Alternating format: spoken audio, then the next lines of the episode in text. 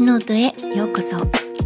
このチャンネルは心や宇宙喜びにあふれた人生にするためのヒントをお届けしています。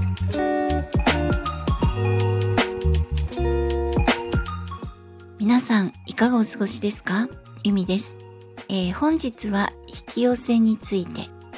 まあの引き寄せは意識している、まあ、願望と無意識が持っている願望というか思い。がですね、一致しないと起こらないです。で、そして意識と無意識を一致させるのってとっても難しいです。あの、無意識のところ気づきづらいですからね。なので、エゴに気づいていくのが、まあ、手っ取り早いです。で、エゴというのは、あの、自分のことをダメ出しばかりしたり、そして何かをやろうとしても脅しばかり、まあ、ネガティブなことを言ってくるやつっていうイメージなんですね。ほんと相当嫌なやつです。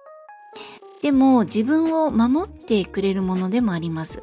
まあ、例えばなんですけど、エクストリームスポーツとかありますよね。あの、危険で過激な、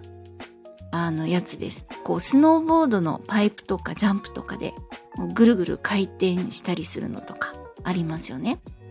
で、そういったものを楽しいからやろうかなって思った時に、まあできるわけないやんやめときなよって怪我するよ。下手すると大怪我だよって、こういう頭の中のおしゃべりがあったとします。で、まあ、これはエゴなんですけれども、自分のこと守ってくれてますよね。怪我するよって。でも確かに私がこの年になって、まあ、スノーボード再開してちょっと私パイプ行ってくるわって 言ったら多分同行者は全力で止めてくれると思うんですよね。まあいくつだと思ってんだって感じだと思うんですけど。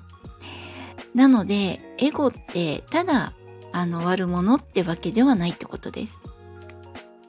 でもやりたいことを止めたりもしますので、まあドリームキラーでもありますね。で、例えばそんな命の危険なんか全くない趣味をやりたいと思った時に、例えば、私ボーカルのレッスンに行ってライブに出るわって宣言したとします。で、そうすると、わあ素敵って頑張ってライブやるときは絶対行くねって言ってくれる人と、は？今更歌うのって。そもそも歌えんの？なんで？どうした？おかしくなった？とか、半笑いで言っちゃう人もいるわけです。でこの後者のような人のことは私たちはドリームキラーって呼びます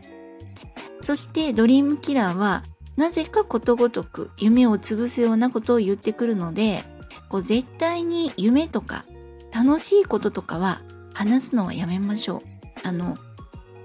ドリームキラーどころかですねこう生きるエネルギーとか消されちゃいます。ほんとしょぼーんってなっちゃうんですね。なので危うきに近寄らずです。でちなみにどあの公認学ではドリームキラーも愛しましょうっていう考え方をするんですけれども愛するけど近寄らないですっていう。まああのちょっと話それちゃいましたけどエゴというのは、まあ、こういう感じで常に応援とは反対の声のことですね。頭の中のおしゃべりの時のダメ出しとか反対因子のことです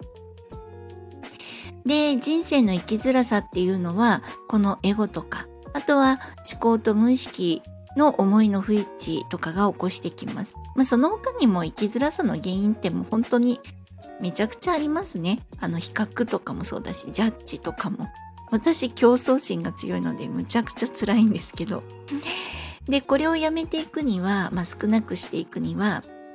そしてこれらが出てきても、ああ、エゴだなーってやっぱ気づいていくことなんですね。そして豊かな人生を過ごせるようにするのに必要なのは、まあ、結論からお伝えすると愛です。あの、気象転結の気象転のところもお伝えすると同じくも本当に愛なんですね。まあ要するに愛は世界を救うんです。本当に。で、世界っていうのは自分ですよね。前にお話ししたみたいに。で、自分の内面、潜在意識の現れです。で、その世界を良くするにはっていうことですが、えー、これですね、あの、リアルに今自分に起きているなんとなくうまくいかないっていう感じとか、願いがあるのに叶ってないって感じとか、引き寄せを頑張ってるのにまだ何も引き寄せられてない感じとか、まあ、こういったものを改善していきたい、改善したいってわけなんですけれども、これがうまくいってない理由は、単純に思考の癖とか潜在意識がまだ自分が望んでる方向のエネルギーとは逆に向いているっていう感じなんですね。で思考とは逆に向いているっていうかもちろん 斜めかもしれないんですが要するに視線の先が違うってことなんです。あの思いの量で表すと分かりやすいですよね。あのまあナンセンスな事例なんですが例えば私が頭では赤い色になりたいって思っているのに、まあ、実は潜在意識首から下が完全青だったって感じですね。頭赤くって首から下がブルーマンみたいな感じです。あの人型の絵を描くと分かりやすいですね。頭のところは赤に塗りつぶします。で、えー、ずっと赤が欲しいって一日中願っているから頭では赤が手に入るって決まってるって思ってるんですでも首から下は真っ青なんですね全部青で占められていますさあどっちの色の願いが叶いますかってことなんですね。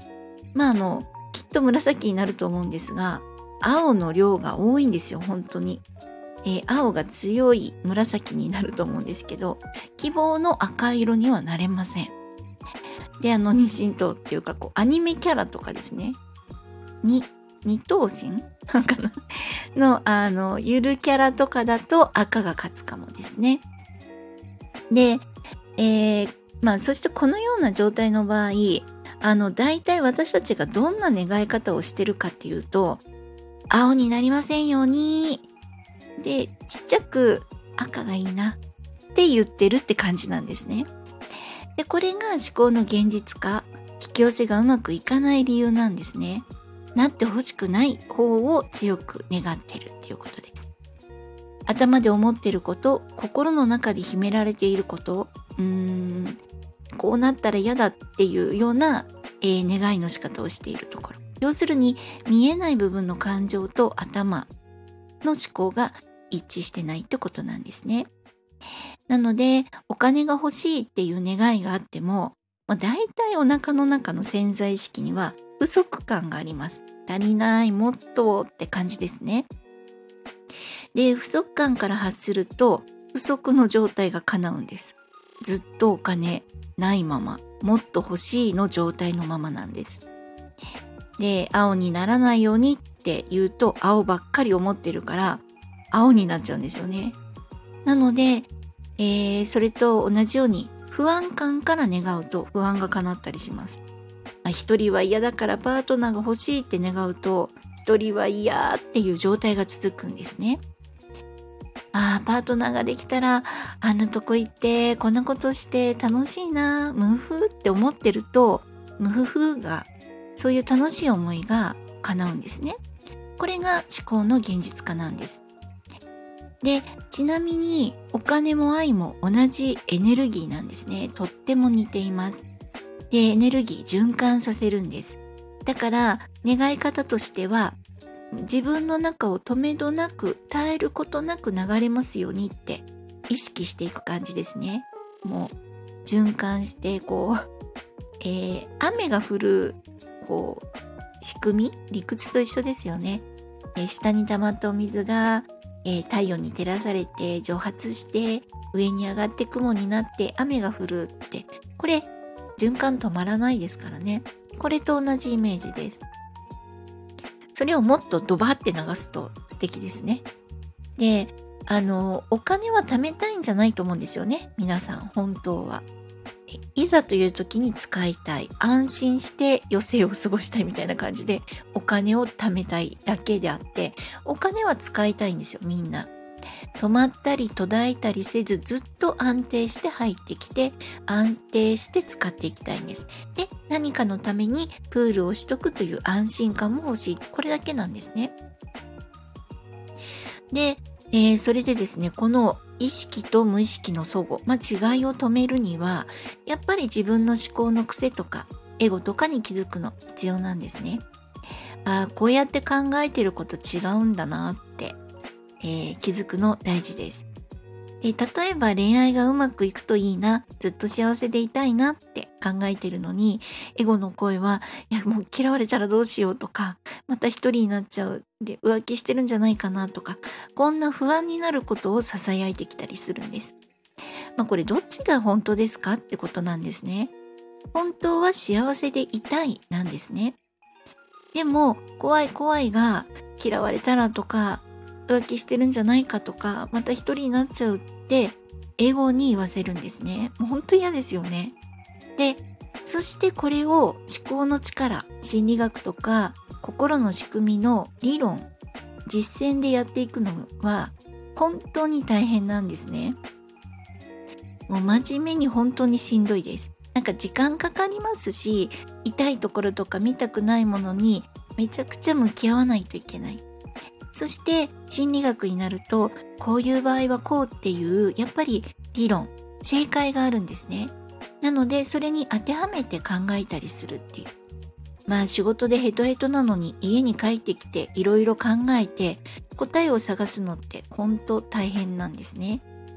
でその辛さから脱出したいはずなのにまた頑張るってちょっとド M なんですよ。私これをずっと頑張ってきたんですね。でも頑張れない私だったからずっと何も変わらなかったんです。で、そしてちゃんとできないと自分を責めたりしますからね。これもしんどいんです。で、ここから脱出するには本当に愛なんですね。あの、いろんなことを愛の視点から、ああ、こういうことかって、こういう気持ちが動いてるんだな。こんなにいろいろ怖かったんだなってこれを愛のところから見ていく気づくしていくってことなんですね。で本当に自分の内面を愛で埋めれば外の世界にはもう本当に愛外の世界がもう愛にしかならないんですね。だってもうその視線でしか見れなくなるというかその視線で見るようになるんです。で愛っていうのは本当に慈愛のことです。そして慈愛は生命力なんですね。そして自他ともに愛をなんです。で、いろんな考えが出てきた時、行動しようとする時、これは愛からなのか、恐れからなのかっていうのを観察してみてください。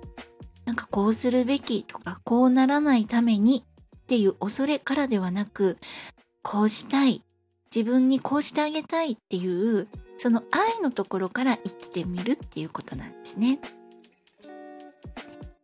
えー、今までの配信や今回のお話でわからないところがありましたら、ぜひコメントやレターいただけると嬉しいです。そして、いいねやフォローもしてくださるととっても嬉しいです。え本日も最後までお聴きくださり、本当にありがとうございました。皆様、ぜひ良いお時間をお過ごしください。ではまた。